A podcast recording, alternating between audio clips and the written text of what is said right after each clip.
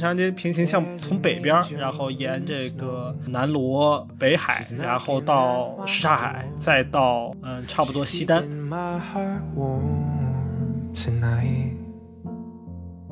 我其实也是好几年没有这种 stress eating，就是有一点情绪性饮食的这种状况了。其实我觉得你一直都 stress eating，但是你长不胖啊。我这个人听起来好不健康，我还给大家分享自己的养生心得。不是你就是很极端啊！你是熬最大的夜，敷最贵的面膜啊，说的就是你。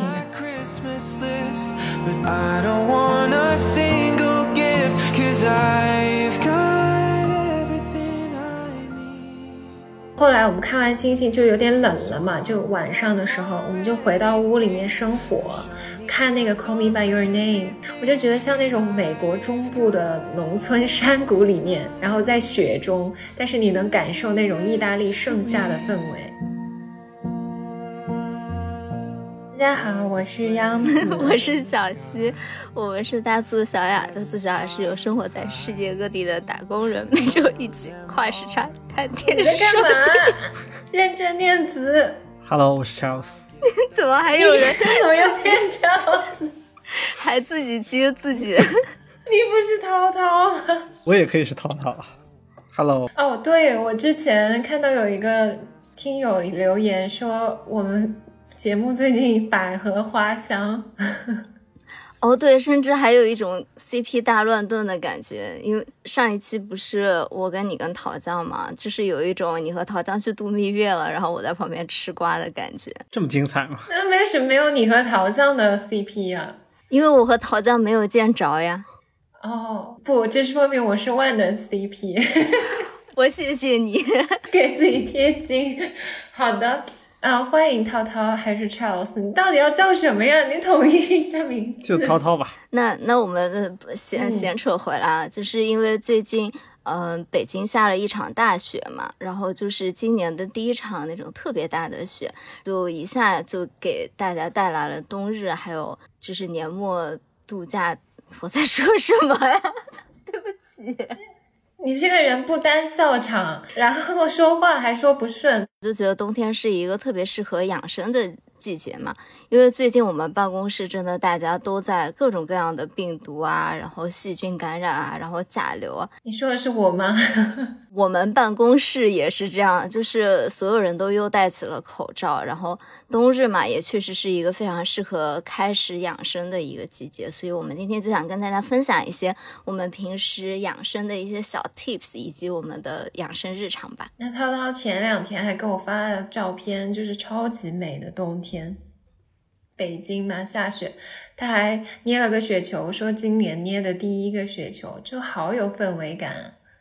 是的，是的，北京这两天也是久违的下大雪，虽然天气预报还是一如既往的黄，一如既往的黄点，但是呃，雪总算是下下来了。说这个北京的呃。其实北京下雪相对来说是很很艰难的，因为呃气流的原因，然后寒潮的原因，再加上北京本身比较干燥的原因，所以北京想下一次雪简直是难得，可以说是。而且这次持续的时间很长，呃大前天下了第一场雪，到现在呃还在下，然后据说真的吗？对，据说明天应该还要更大。呃，中期爱的表示是后期型选手，这个雪会越来越大，然后。呃，估计这一轮能保持个几天。哇！我昨天看到我科州的同事给我发了一张照片，下了好厚的雪，超级美。然后之前我们节目不是邀请孙老师来做客过吗？就是故宫的我的朋友，嗯，他也发了好多，就是宫里下雪那种感觉，真的就有一种北京一下雪就成了北平。对啊，故宫里面应该特别的美吧？对，超级美，他发的那些照片。是的，是的，对。而且北京一下雪，对于羊来说，天就塌了嘛。哦，对，我也看到这个梗了。什么意思？我不懂。因为，因为是这样，就北京的北京人的习惯是下雪吃涮羊肉，所以一下雪，羊就灭顶之灾。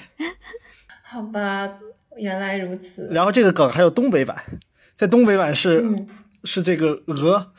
大鹅要遭殃了，因为他们的习惯好像是大鹅，你知道吗？就连海德堡这么小的地方哦，就是离我们这开车四十分钟有东北铁锅炖大鹅的一个餐馆呢，超级火。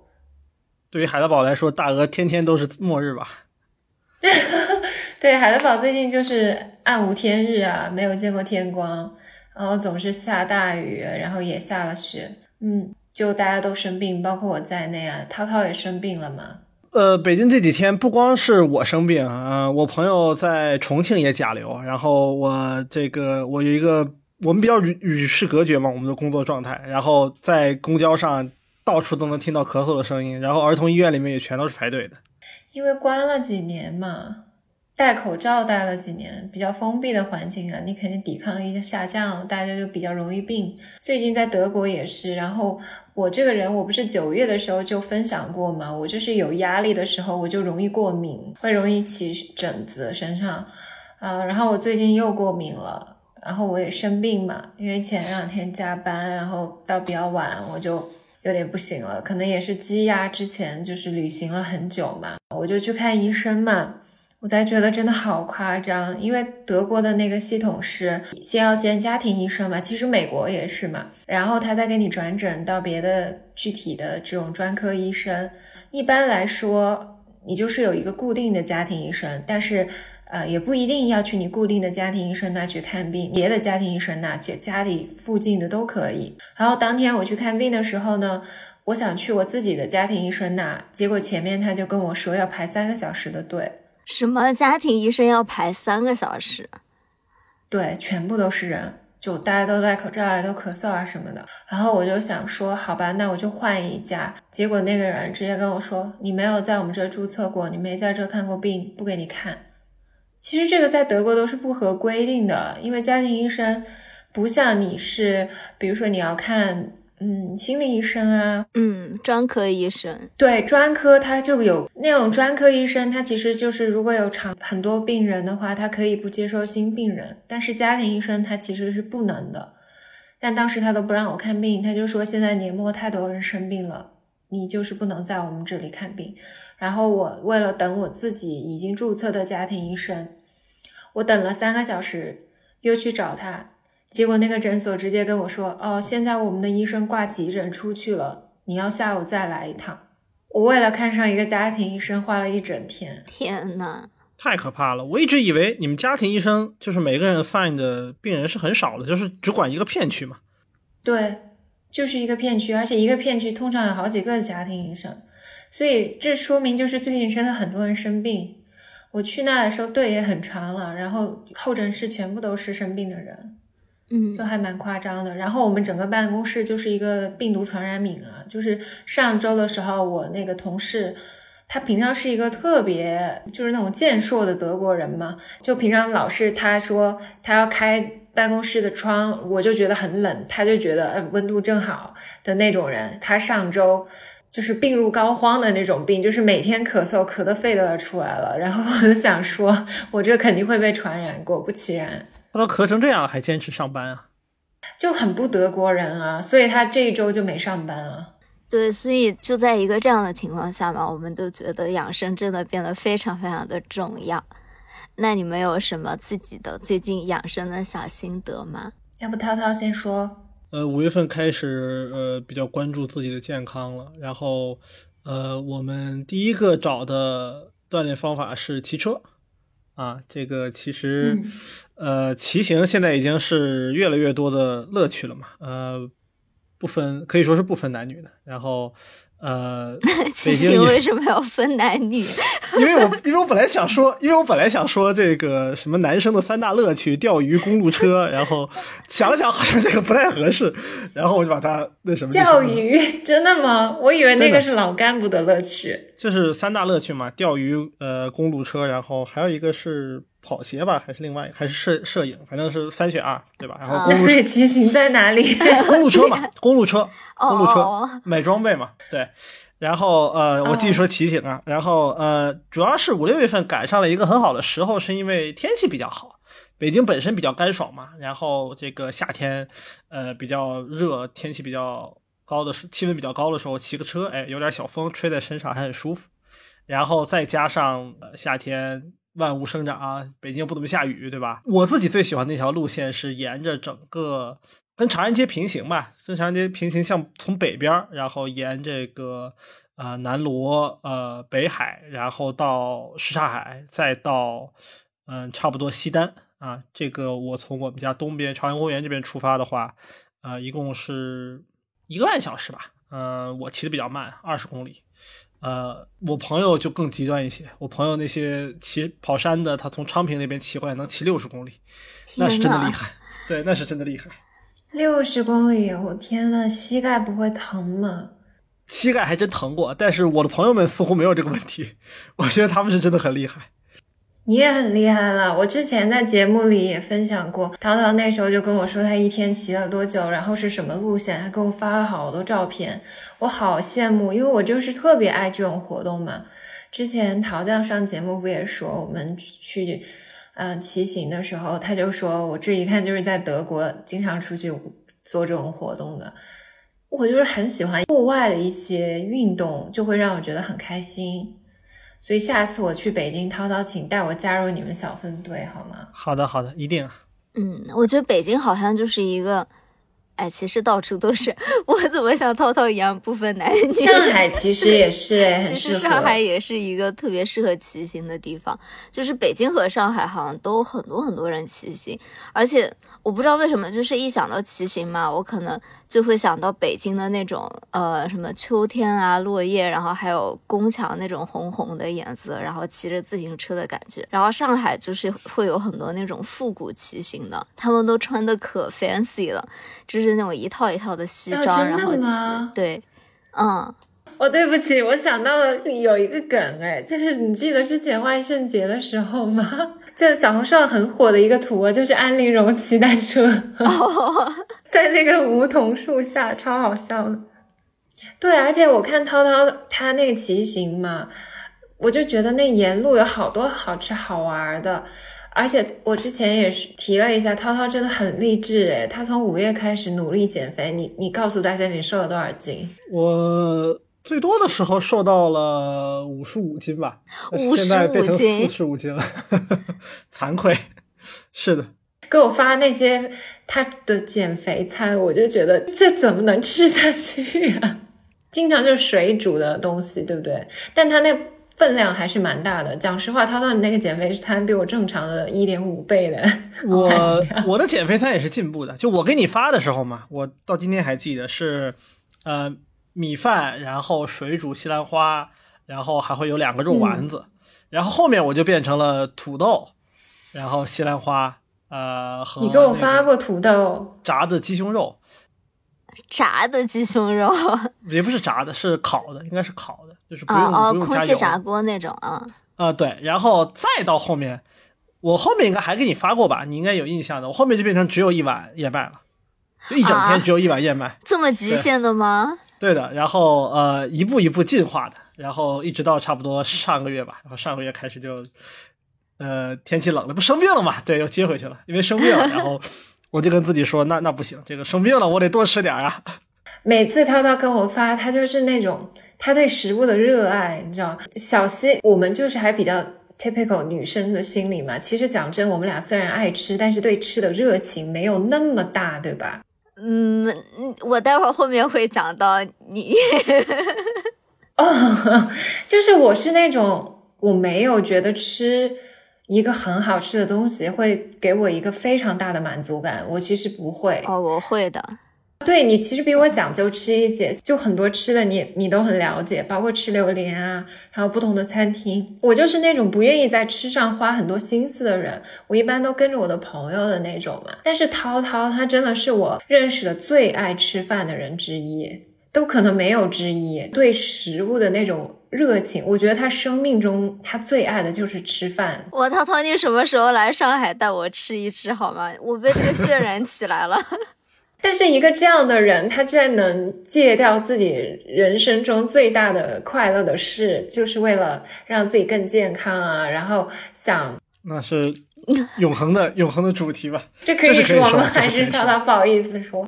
就是达成人生一个小目标吧，我就觉得特别有毅力，因为要对抗自己最大的一个需需求和最喜欢的事情啊。涛涛一样嘛，涛涛就是今年有一个人生活中的小改变嘛。那小西其实也是还算一个蛮大的改变，因为之前小西不也说过很多次自己是绝对不想运动嘛，嗯，就是但是最近就是运动超级多的，就老跟我发信息说什么我刚刚在健身房啊，然后今天又去运动，然后老是笑。就是像这期节目开头一样，笑的控制不住。为什么这么开心呢？哦，我是真的，你这么一说，好像确实是这样。就是我开始运动了以后，我之前是以为我太累了，就是你知道，人有的时候有点太累了以后，你就会控制不住自己笑，就像有点发疯的感觉。但你现在这么一说，是有这个可能性的，可能就是运动了以后。就可能我的身体之前非常非常的缺多巴胺，所以我浅浅的运动一下，我的身体就充满了多巴胺。对，反正就是会让整个人心情比较好，然后有活力的感觉。而且我之前就是可能大家都会有一个迷思嘛，就会觉得说你运动完了以后就会很累啊，做不了别的事情。因为我一开始去运动的时候，我也是有这个担心的，我也想说，我其实晚上还有很多。除了工作以外的活要干，就是一天的工作才刚刚开始。那我去运动了，可能会很影响我晚上干活的效率嘛？但其实不是，就有的时候你一整天工作完了以后，尤其是现在到冬天了嘛，就你回家的时候天都黑了，你整个人就非常的萎靡，非常的荡，然后呃就很想要躺在沙发上，可能一不小心就躺到了九点过，然后你一个晚上就完蛋了。但是自从我开始去运动了以后，我一般会跟教练约，比如说七点钟去运动，然后那你七点到八点运动完一个小时以后，你会感觉自己活力充沛，好像就是一天重启了一下。我现在就是一天可以当两天用，早上去上一个班，然后去运动一个小时，然后晚上又可以开始活力满满的画一晚上图，画一晚上图，对的，听起来都非常的心塞。对，我也我同意，就是运动真的会让人非常的快乐。就除了我觉得最让我觉得划算的一个会员，就是 Keep 的会员，它一个月也就十几块钱嘛，然后你就可以解锁所有的课程。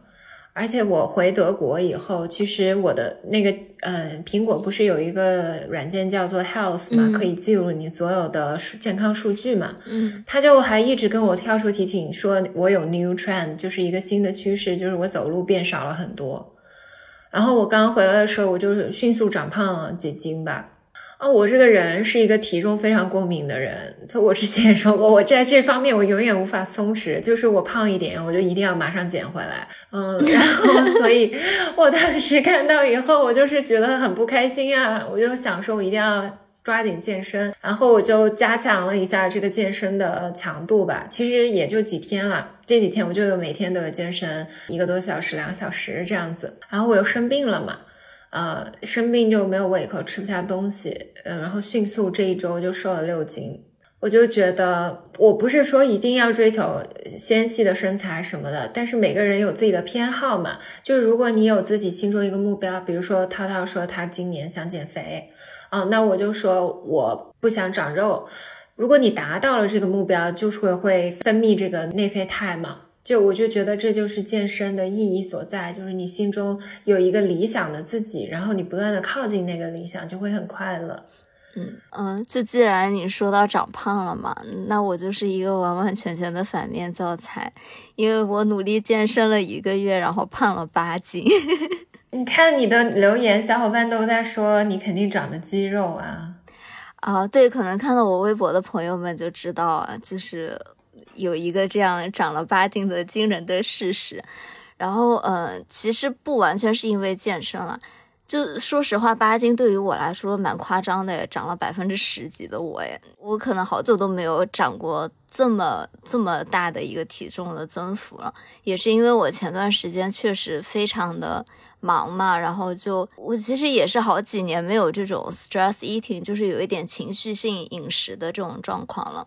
其实我觉得你一直都 stress eating，但是你长不胖啊！天哪，你怎么这样暴露我？可是你之前在播客里头说了很多次啊！你而且我们大学同居的时候，你就是很喜欢半夜吃东西啊。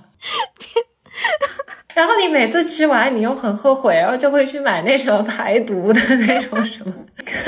知道你太多事了，然后水煮青菜什么的，救命啊！搞完以后你又开始 stress eating。我这个人听起来好不健康，我还给大家分享自己的 养生心得。不冲突嘛，不冲突。不是你就是很极端啊！你是熬最大的夜，敷最贵的面膜啊，说的就是你。然后每天爆肝在那里半夜不睡觉，除了通宵画图，还要刷小红书，然后还给我发什么？我那天跟小七说晚上我好孤单啊，一个人。然后小七猛然回我一句：我还没睡，熬夜的王就是我。你很骄傲吗？晚上三点了。还在那里给我转小红书帖子，救命啊！我的妈妈听到这一段，她要作何感想？这不是阿姨派给你的活吗？我就讲了五个字，我说我情绪性饮食，杨子控诉了我三分钟。不是小七，他很注重养生的，就是操作完这一大波以后呢，第二天白天他会跟我说：“哎呀，我昨天睡太晚了，我今天猛猛喝护肝水。”我心里想，你昨天多睡两个小时，你也省了这几百块钱买这个护肝水。救命啊！我有一种被公开处刑的感觉。对，说回来，就是我为什么这一次胖了呢？是因为，呃，就前段时间有一个投标嘛，就连续好几个周末都在加班，而且是那种周六周日都要上班，就你人完全没有任何松懈的机会。然后晚上回家还有一些别的活要干，所以就，呃，我记得我比较。严重的那一段时间吧，就是可能我早上会点一百块钱的那种甜点外卖，就是 我家附近有一家 Butterfly and Creameries 嘛，是一家就是国内的有一点网红的那种连锁蛋糕店，它的那个橘蛋挞还有开心果泡芙就真的超级好吃。哦，我超爱开心果的味的所有东西，是吧？然后我都会早上吃一大堆这样的东西。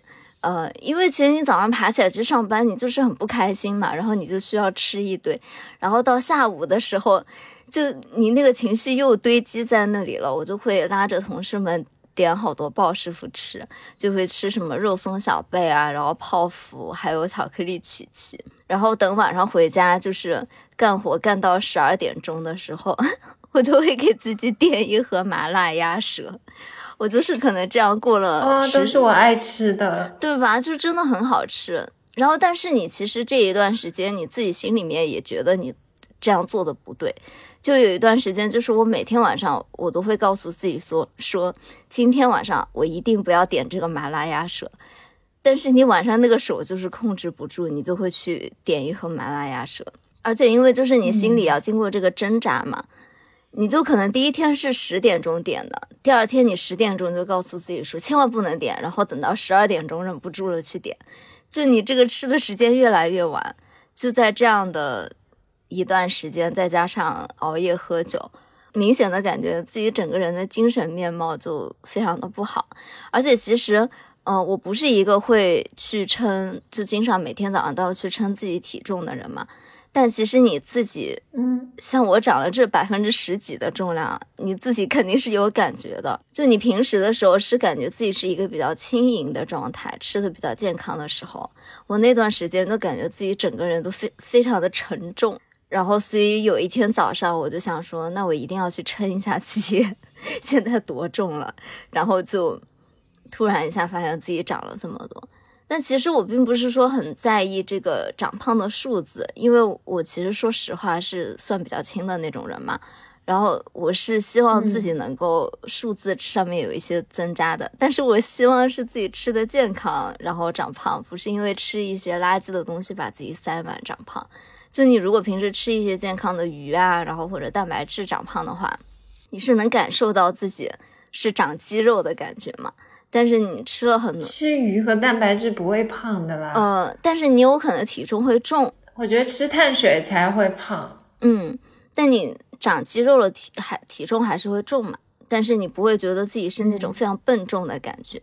然后但，浮肿这种油盐重的东西加糖吃多了，人会肿。哦，是的，是的，就真的非常的非常的难受。大家不要学习我好吧？样子刚刚都骂了我五分钟了。大家我这不是骂你啊，你但是你每次都补救啊，就是你前段时间如果放纵了一下，你你就会猛猛就是非常极端的健康饮食排毒一段时间，然后又重新开始这个循环。这样这样挺好的。其实我一直觉得我从能能保持一个平衡是一个很好的习惯。我觉得我为什么一直拖到今年五月份才减重，也是因为觉得实在是堆积了太多了，然后一定要大清理一次，然后我才下定这个决心的。我刚才听小西说了，就觉得很有很有趣的，就是我的整个习惯就和小西完全是反过来，差不多我我相当于两个小西吧，现在。现在也差不多两个小时啊，那个之前就更就相当于更多个小时了。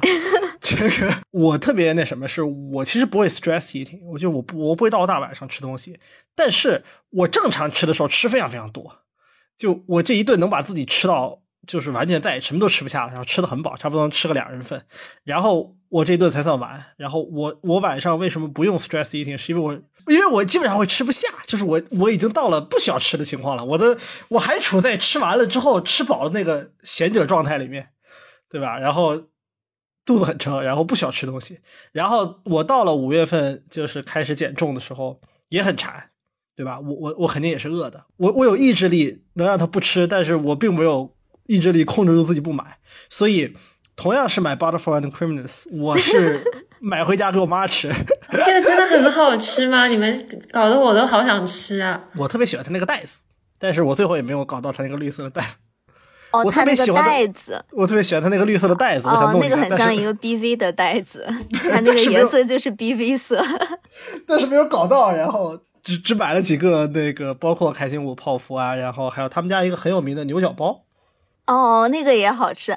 天呐，我我我又饿，我今天晚上不会吃的朋友们。呃，我都是买回家给家里人吃。然后，呃，我一开始想这个就是清清肠的时候也很痛苦，就是一开始体重掉太快了嘛，然后身体非常的不舒服。我的解决办法就是每天都称重。我是不仅每天都称重，我一天要称三次。你真的跟我完全相反的操作哎。怎么每一点都相反？我有一个大概一千五百字吧，到现在一千五百字，纯纯就是体重记录，就全是数字。然后就是什么时候早上是多重，吃了饭是多重，骑完车是多重，然后睡觉前是多重，然后到第二天早上又是多重。然后我就像那个给自己一种像打游戏一样，就有积分的，你知道吧？给自己一个，我这顿吃了，我吃了还没长，哎，我就开心。我吃了长了多少，我能控制，然后到第二天我又能瘦多少。然后同样是八斤啊，同样是八斤，八斤对于我来说真是就是三四天的事情。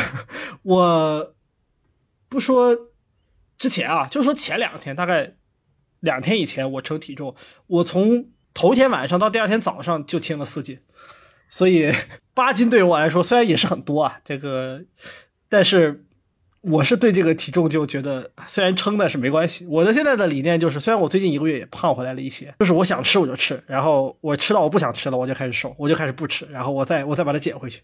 我觉得这个呃减重给了我一个自信，就是我再也不会担心我的体重对我是问题，因为我想减我就可以把它减下去，那我何必那什么？对吧？嗯，对，我觉得就是对自己呃体重有一个掌控嘛，其实是。有一种你掌控了这个数字，然后你对自己的人生又多了一种掌控力的感觉，而且就是你经过了一次这种减重的过程以后，你就会就像刚刚涛涛说的，你又有自信说，哎，我其实是可以做到，要再减一次，它也会变得非常简单，因为你做过一次这件事情。是的，是的。那也呼吁大家给我们在评论区里面安利一些。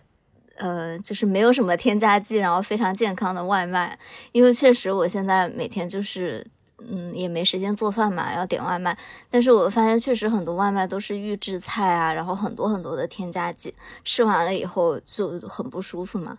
就像杨子说的，我现在进入了一个 需要大排毒的阶段，所以需要大家给我一些帮助好吗？给我安利一些健康的，然后干净的外卖。然后我觉得好像真的是年纪大了以后就觉得。吃添加剂你是能够立刻吃出来的，你不像那种小时候那种感觉，就是你吃添加剂然后会很刺激、很开心，得到一些味蕾上面的快乐。你现在吃了添加剂以后，就会觉得整个身体都重重的嘛。以及喝酒，我现在也是希望能够喝到一些干净的，然后呃原料比较清爽的酒，不是说很多糖浆的那种酒，所以也欢迎大家给我们安利一下。刚刚说到这个控制体重，然后控制人生，其实我有一个很，我一直有一个这样的心态。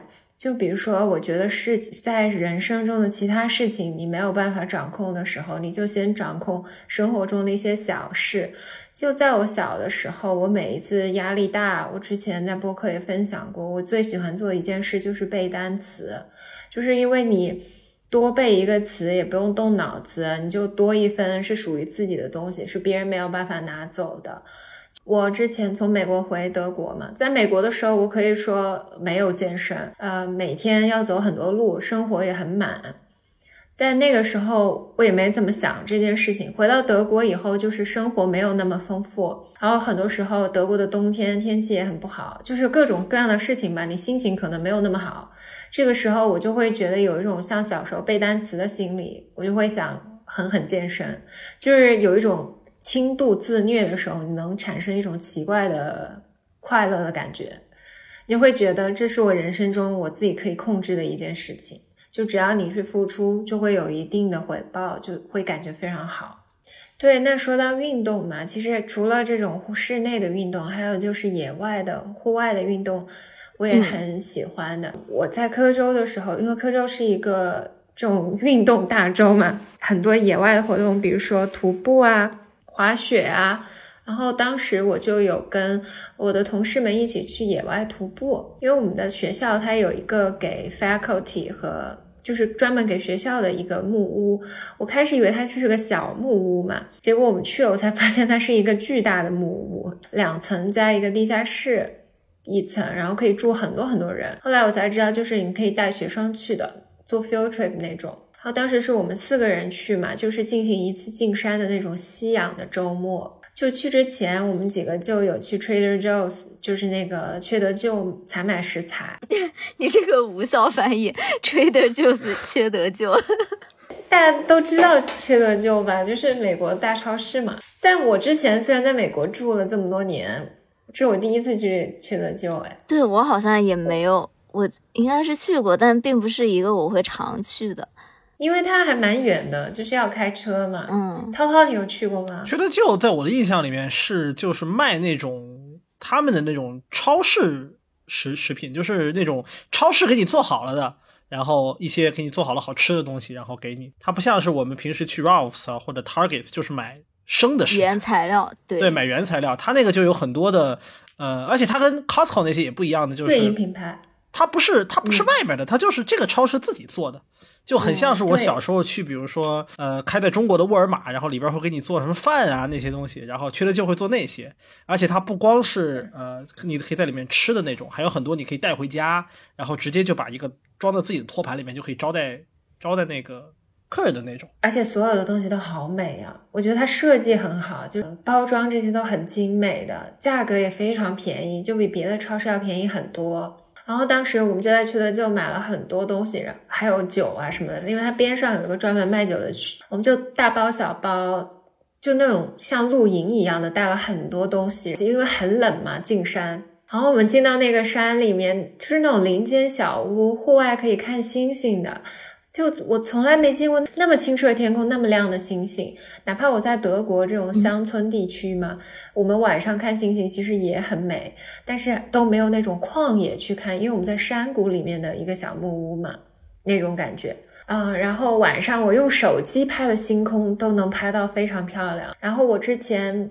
有说我有一个朋友同事，他特别喜欢观星嘛，他就告诉我下一个软件叫做 Sky View，就是你打开那个软件的时候，对准星空，它就会告诉你这是什么星座，就会出现那个星座的视图。然后我们就在那里看了大半晚上的星星吧。中间我还发现，就有一颗星星特别亮，开始还以为它是那种人造的光源，后来他们跟我说那颗是木星，所以它比别的星星亮一些。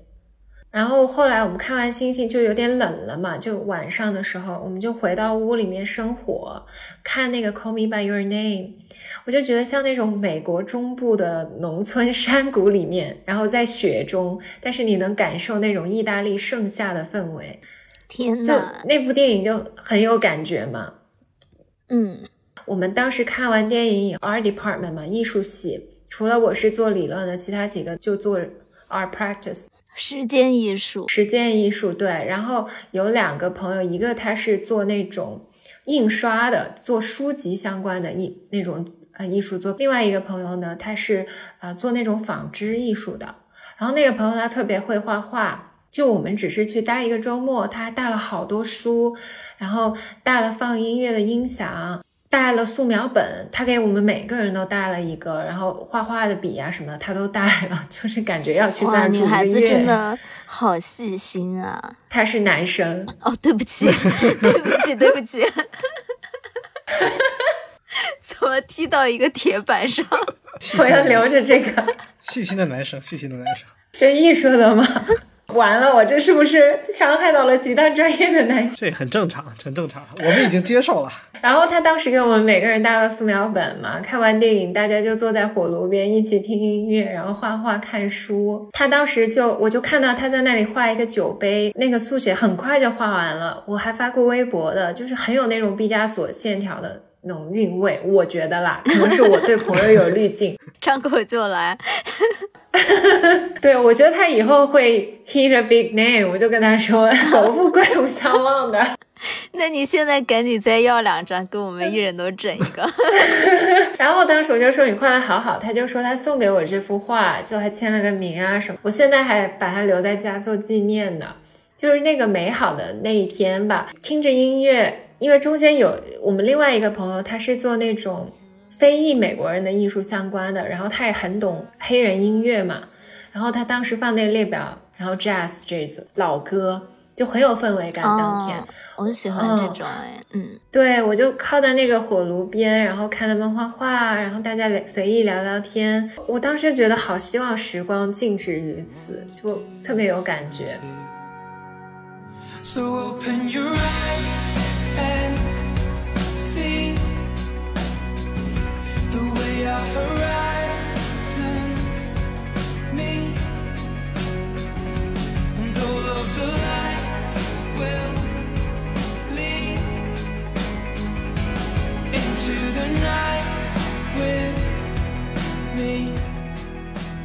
然后第二天我们收拾完东西就去山间徒步嘛，就特别搞笑。就我们把那车一开出去的时候，就被一群牦牛围着。不让我们走，就我们的车完全走不动，那一群牛就在那围了我们十几二十分钟，我们又不敢鸣笛嘛，怕吓到那个牛，他就在网上搜攻略，他说要人对着这这群牛唱歌，他们就会走。什么 这么荒谬的事情？我们全村人就在那里唱歌，唱科罗拉多州歌，我也不知道是个什么歌，反正让小伙伴可以告诉我们一下。那个牛就真的走了耶！哈哈哈我不知道是歌的作用，还是我们等了很久的原因。我们就开到另一片山区，就是国家公园嘛。然后那片国家公园，你就可以做那种短途徒步，里面就有很多那种。百年松松针啊，呃，岩石上都结了冰柱，我们就那里敲冰柱，就一起玩嘛，边走边玩。然后他们还煮了热咖啡，很贴心，给每个人都分了咖啡。我们就是每个小伙伴都比较照顾彼此吧，都会带一些食物啊，然后自己做的三明治分给大家吃这样子。然后那种高原的阳光就很强烈吧，其实当时是零下十度，我们都不觉得冷。就是因为阳光非常的温暖，走在那个林间的时候，我们转完一大圈，爬完山，就开车从山里回城区，就是大概开一个多小时，沿路也超美的。我们当时进山也超美，就是那个日落，它那个光照折射，就是那种奇妙的光学效果的那种山谷间嘛，你可以看到阳光，对渐变的那种颜色的光。然后后来我们爬完山回到老城。就小伙伴就带我去了老城一家很经典的那种 jazz bar 一样的餐厅，就是他们每周周末都有 live concert，就是那种即兴的演奏，就很欢乐的，大家在那唱歌跳舞，就很多你知道科州人民嘛，就比较淳朴，然后站在那个餐厅中央，大家在那跳跳交际舞，都算是老爷爷了的那些啊乐手在那里演奏，就整个氛围好有感觉。然后整个餐厅的装饰都有一种上世纪六七十年代的复古氛围，就有那种 disco 灯啊，然后那种彩色玻璃，阳光又很明媚嘛，就射进窗户里面，我们就边晒太阳边喝咖啡，因为爬了一整天山还蛮累的嘛，就那里听歌啊，我就觉得这样的周末真是太完美了。就是也推荐小伙伴们，如果平时周一到周五都在大都市里这种高楼大厦里生活啊，然后觉得打工人日复一日的话，周末也许也可以坐一个高铁啊，去边上的小城里、山里面度过个一个相对来说与世隔绝的 weekend getaway 那种感觉吧。嗯夕阳的周末也是很美好的，就亲近大自然。对我真的觉得，就是现在年纪上来以后，就有一种要回归自然的感觉。就回到自然里面里，就会让我觉得是整个人很放松，然后很养生的那种感觉。就包括吃的比较自然一些啊，然后呃环境比较自然一些啊，都会让我觉得更加舒服。果然人就是还是是猴子变的嘛，就是就你这个落脚点。说完了运动方面嘛，其实冬日养生更多的可能是食补，就是一些别的方面，因为天气很冷，除非像我刚刚说的有小伙伴结伴，然后成群结队去进行户外活动，更多的时候我们其实是想窝在家里啥也不干的，吃一点好吃的、热热的、暖暖的东西，或者是进行一些在家可以操作的这种养生的活动。那小溪，你最近作为我们的这个种草大王，有没有什么推荐给大家的？啊，我这个不是食补哎，你这个也算吧，就是营养品。我我就是一个纯纯的补充剂。就是我最近发现了一个叫德国修女的补铁粉，这这也不是广告啊，就是没有广告，是就是好几年前我有喝过一个叫什么双星铁源吧，也是德国的那种。呃，风靡起来的，说女孩子一定要补铁嘛，确确实是这样，因为你比如说你来大姨妈的时候，就会流失到很多的铁元素，然后你就喝一点铁，会让你自己的身体精力更加的充沛，然后呃面色也会比较好嘛，就比较红润那种感觉。然后我那个时候好几年前吧，是喝了一段时间，但是它就是非常麻烦，因为首先它喝起来做的很难喝，它有一股铁味儿，它很腥。你感觉在喝血，真的？对，它长得样子很像血，然后味道很像是你从那个铁锅上面刮刮下来的铁粉，很腥很腥的。对对，而且它是一大瓶，好像你要放在冰箱里面三十天喝完，还是怎么回事？反正我记得当时非常的、嗯、是的，是的，我喝了一年都没喝完。哦，那你不能喝了耶。对，然后最近我就发现这个也是德国的这个铁粉嘛。它就是把它做成了一个像冲剂一样颗粒的这种粉，然后它是小条小条的，就非常方便携带。你平时比如说上班路上啊，你就拿一小条就走就行了。你发给我，我也想去买。好的好的，然后你就反正就是冲剂嘛，你就倒在嘴巴里面，然后喝一口水就喝下去了。然后它还是蓝莓味儿的，就没有那种很腥的铁水的味道，所以我觉得这个还挺推荐给大家的。然后还有一个呢，就是我最近也会给自己喝一些枸杞原浆。就我好像是和同事在路上嘛，就去全家买零食的时候，呃，刚好看到有一个枸杞的原浆，然后它配料表就是很干净，它就是枸杞。然后当时就买了一盒回来，我觉得还挺好喝的。这个有点见仁见智啊，我同事是觉得非常的难喝，然后我觉得很好喝，就是枸杞榨汁儿的味道嘛。我也不知道它到底有没有用，但是你打工非常疲倦的时候，喝一条就是一个心理的积雪，你就觉得哦自己又振奋了一点，又恢复了一点元气。然后所以我时不时的会喝一条这个，呃，然后还有一个是央子给我送的胶原蛋白饮。就这个东西吧，我真的不知道有没有用。然后央子是因为它这个东西的定位非常的微妙，央子买给我的时候是还挺感人的。他说是因为我那段时间睡得不好嘛，所以他说这个这个饮料是褪黑素，褪黑素，但是我收到的时候，它上面写的是胶原蛋白饮，它只是一个液辅的胶原蛋白饮，它好像又有胶原蛋白又有褪黑素，所以这个东西吧非常的微妙。但是呢，我每次喝下去的时候，虽然我不知道这个胶原蛋白有没有用，我知道这个褪黑是肯定没用。但是呢，我每次喝的时候，我都能感觉到来自央子的满满的爱和能量，所以我就是熬大夜的时候，我都会去喝一瓶，好吧，给自己一个心理安慰。Oh,，That's so sweet。那央子呢？你你有什么熬？因为央子是熬夜大礼包的王，他总是会给我们送一些熬夜大礼包。你有什么要推荐的？对我就是很爱给我的。闺蜜送那种养生大礼包，你在身处德国嘛，你就会变得很养生，因为德国也没什么别的强势的产品输出，但是德国在保健品和养生这一块真的没得说。Q 过很多次的有一个德国超市叫做 DM 嘛。嗯，那时候我和我的朋友，我们俩一致认为德铁它的缩写叫 DB 哦，这个又是血泪史。下次有机会跟大家说我最近被 DB 错误罚钱的事情。呃，我们当时有一个谚语叫做 DB 的创始人，呃，要下地狱；DM 的创始人配享太庙。我我当时有算过，它其实就有点像那种药妆超市嘛，嗯，就是里面有所有你需要的日用品啊、保健品。我当时就开玩笑说，我在 DM 买整满一个行李箱的东西，然后我出邮费邮到美国，都比在美国当地买同样的一箱东西要便宜。这么便宜吗？嗯，它东西真的超便宜，而且质量非常好。就比如说 DM，它有它自营品牌，当然它也卖双星了，德国的国民品牌的各种保健品。嗯，冬天来说最需要当然是 D 三了，因为没有日光嘛，就是一整天都是暗无天日的，不见日光。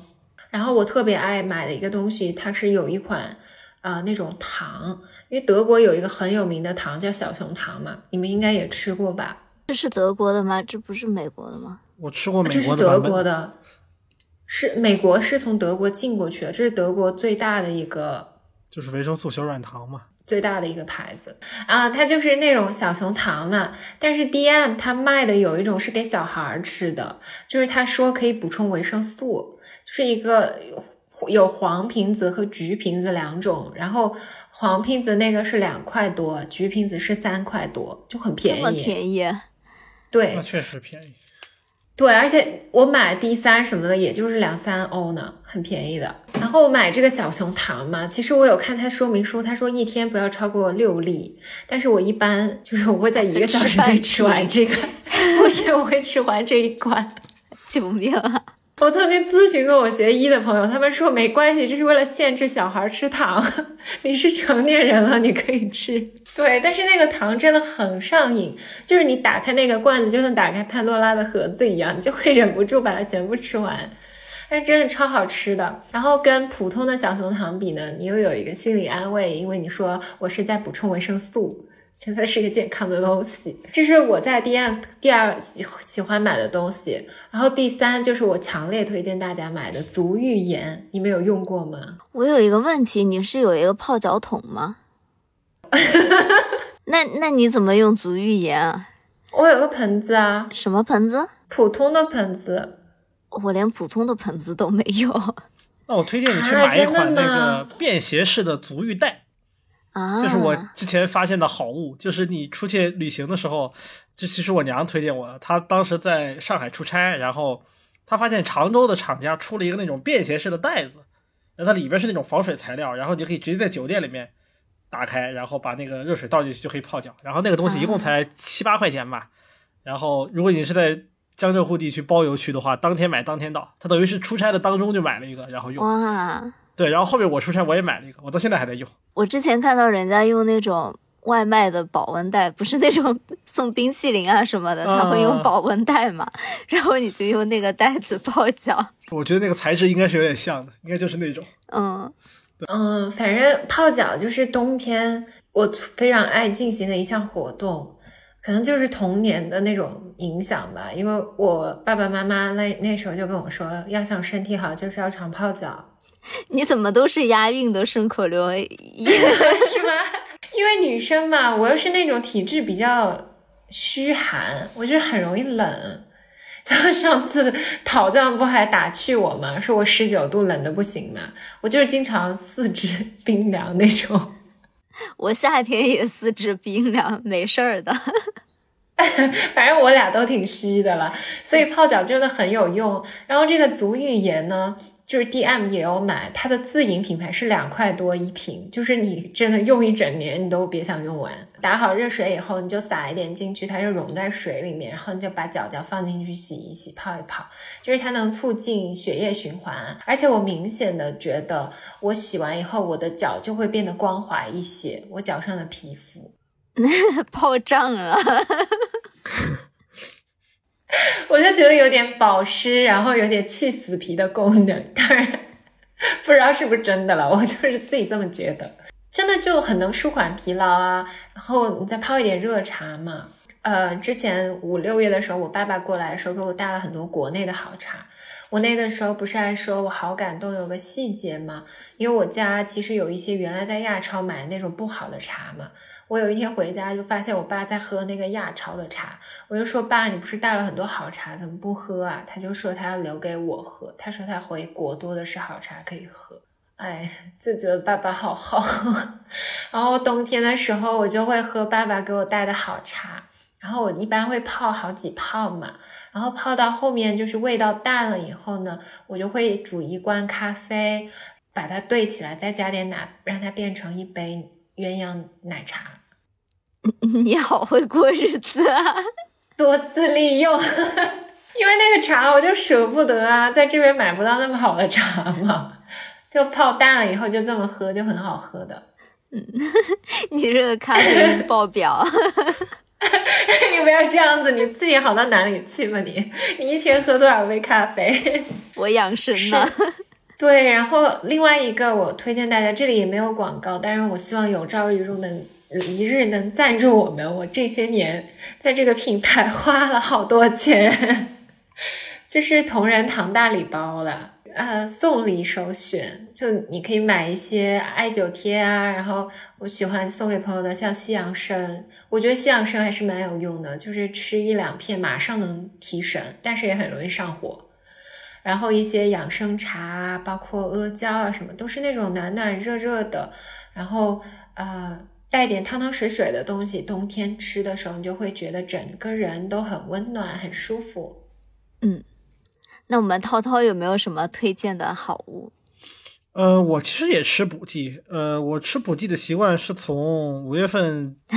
你的一切都是从五月份开始的。是的，因为之前我吃的多呀，我吃的多不需要这些东西，我感觉。然后后面我就是吃的少了之后，开始觉得就。呃，所有人都会说嘛，你每天只吃燕麦，你没有蔬菜水果。哦，那确实是。对啊，没有蔬菜水果，那我吃点维生素 C 嘛。这跟我买那个小熊糖的逻辑是一模一样的。对的，对的。我每次没怎么吃蔬菜，我就去买糖。其实，我妈每次又说这个你这个自我安慰，精神胜利大法。但是我我必须要说的是，因为我之前买都是在美国买嘛，然后嗯，美国的太贵了嘛，然后我就在国内搜，人国内的这些东西现在很便宜啊。呃，我这里也没有广告啊，因为我这个真的是没有广告可推的。我买的是东北的东北制药的维生素 C 片儿，这个一百一百片才两块钱。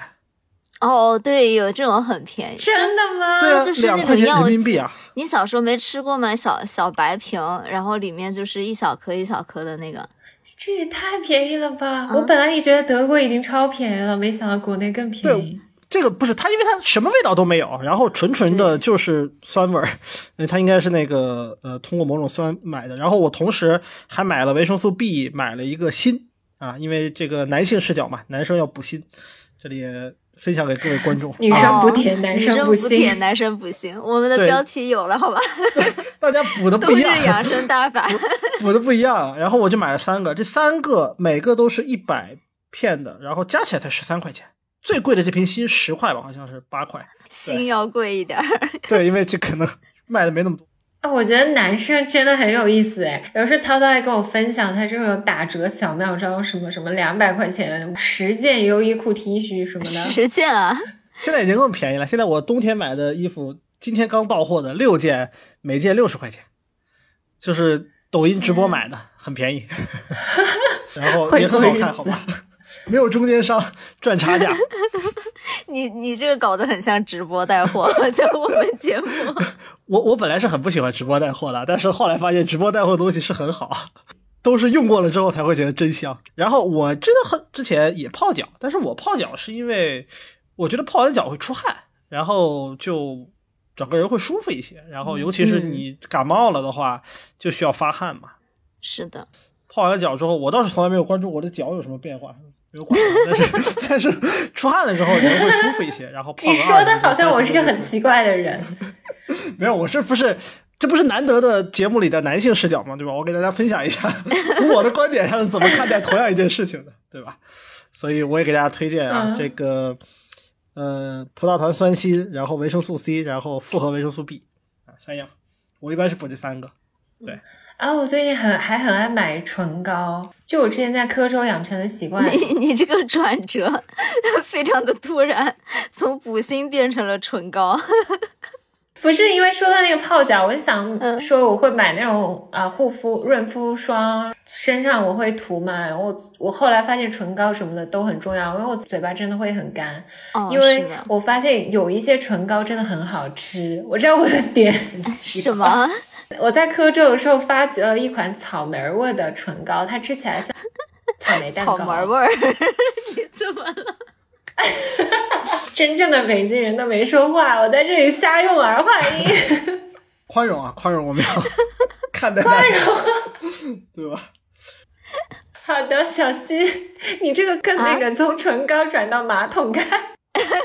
我哪知道？呃，还有一个比较温暖的好物可以推荐给大家，就是自动马桶盖。这是个什么？就就是那种智能马，这 哎，我怎么说不清？就是那种智能马桶。但是呢，哦，日本的那种。对的，对的，因为因为我之前就成都家里面嘛是智能马桶嘛，然后我就很习惯用智能马桶。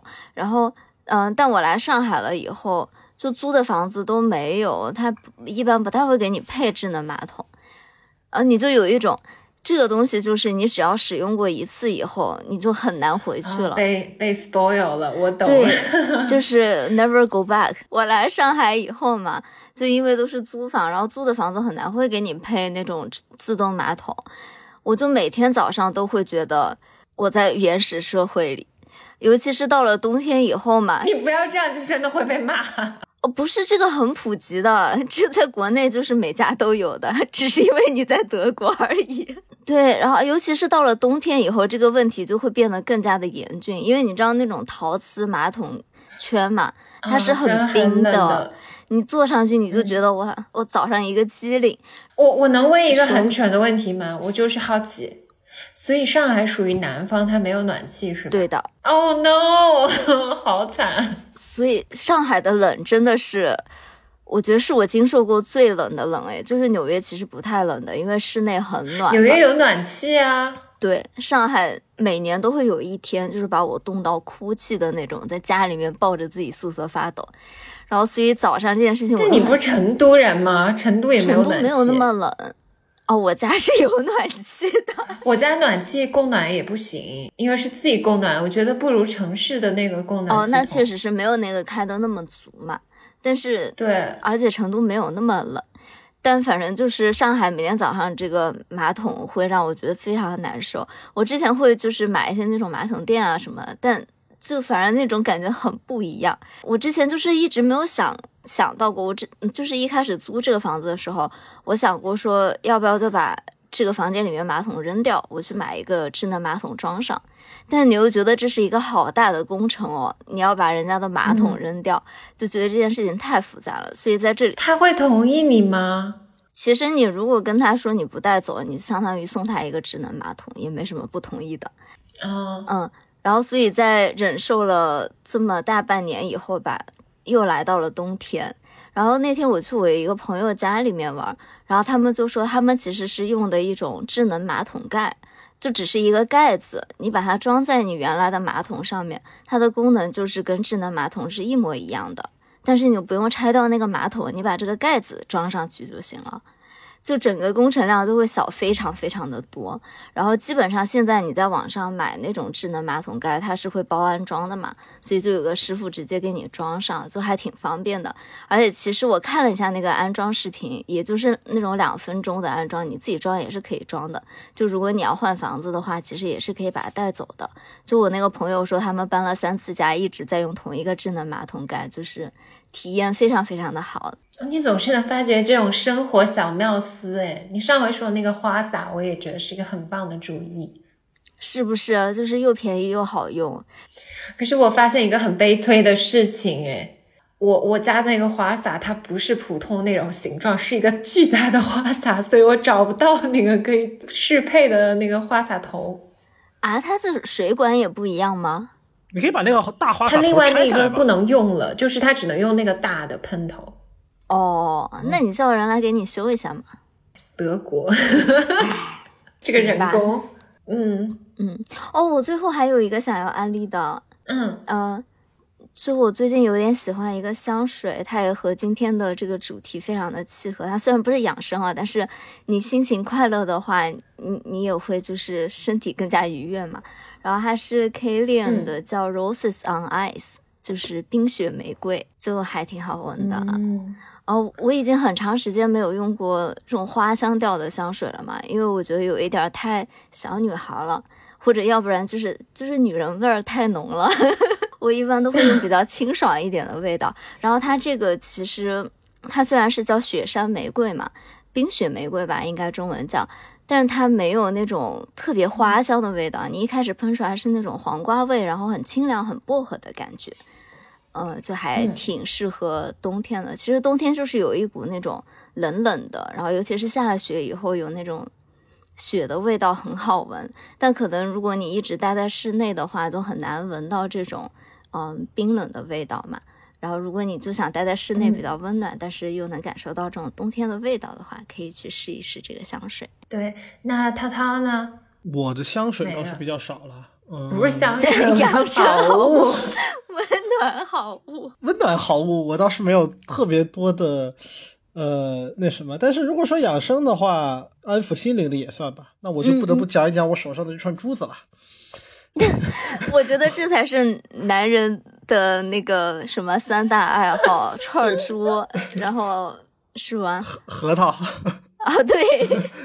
那个还有那个长的对，遛鸟是吧？对你这好北京哦！我最近从我哥手里啊搞了搞了一堆核桃，还有手串然后就是最开始我也是抗拒的，因为我觉得这玩意儿啥用也没有，然后天天搁手里捏。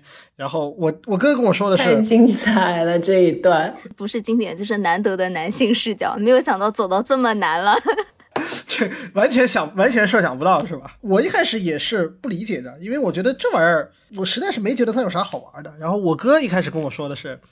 你每天上班的时候，对吧？很烦，面对领导，对吧？你又不能骂他、打他，那怎么办？你就手里不停的搓你这个核桃，对吧？你你的心情就会好一点。我也没有体会到，但是到了现在啊，到了最近，我是越来越感受到了。而且还有一个很有意思的地方在于，也算是他教给我的，就是这些核桃手串这些，你在把玩的过程中，它是真的会变色的。嗯，有一种养成系的感觉，你知道吧？就你看到他把你身上的污秽油都吸走了，主主要是油吧，那污秽也有啊，但是污秽我帮它刷掉。然后你会有你的手上的油啊，这个汗啊，其实是分泌的体脂啊，慢慢的就会把它越盘越红，然后变得越来越好。那还看着现在感觉还挺有挺有成就感的。然后你就会变得手里本来闲着也是闲着嘛，对吧？你玩手机还要费眼睛，那你不如拿个串儿，然后带着一个。然后这也算是一种小小的装饰品。以前我是从来不带的，然后现在我是至少带两个出，我感觉至少带俩，十分的实用。对我会一般会带一个大一个小，哦，一般是配一个这种核桃也好啊，紫檀也好啊，然后再配一个小的那种啊。我哥给我最新的是猪牙雕刻的，一个纯白的一个，然后也是一个小的，我会把它两个都带上，把它盘黑了。再发照片给我们看看，一般会越盘越白啊，盘黑了就是脏了。对不起，对不起，盘黑了有点过分了。对，然后它的材质也越来越离谱。西伯利亚出土的猛犸的猛犸象牙，因为现在不允许交易，理论上来说不允许交易象牙嘛。对呀，象牙管的非常严，现在。然后到什么核桃，然后不同的珠子，什么铁梨木那些各种各样的材质，啊、我现在大概有个七八串了，已经逐渐爱上了这种乐趣。和养生最大的关系就是，你手里拿这个东西的时候，不停的磨啊，不停的转啊，确实有一种不断平静下来的感觉，就好像你手里多了个东西，你知道吧？就不会烦躁。我不知道你们有这种感觉，但是就我朋友就会跟我讲，他有的时候就是突然也没有什么外部的事情，他突然会一下子就很烦，有一点那种 panic attack 的感觉。然后我当时劝他说，你需要弄两个核桃，帮你压一压心中的这个烦闷，也是个好事情。就刚录的时候嘛，我我其实隐隐约约有听到这个声音，我以为涛涛在回复邮件，在打字，哇，你好敏锐哦！没有想到是在盘核桃。说是两个核桃，没错。我爸给我带了好多串珠，我都没带呢。哦，你们都走到这一步了，怎么没有通知我一下？我没有跟上大家的步伐，对不起。好的，那我们今天就是给大家分享了一下我们冬日养生，然后一些新的生活习惯，也欢迎大家给我们分享一些健康的食物，好有意思的活动啦。嗯，冬天的时候，不仅要身体保持健康，心情也要明媚开心才好。嗯，是的。哦，记得给我安利健康的外卖哦，朋友们，这个真的很想要。嗯，好的，那我们这期节目就到这里了。我是杨子，我是小溪，我是涛涛，我们是大素小雅，那我们下周再见了，拜拜。拜拜。拜拜。Yeah. I love. I love you. Merry Christmas. Merry Christmas, guys.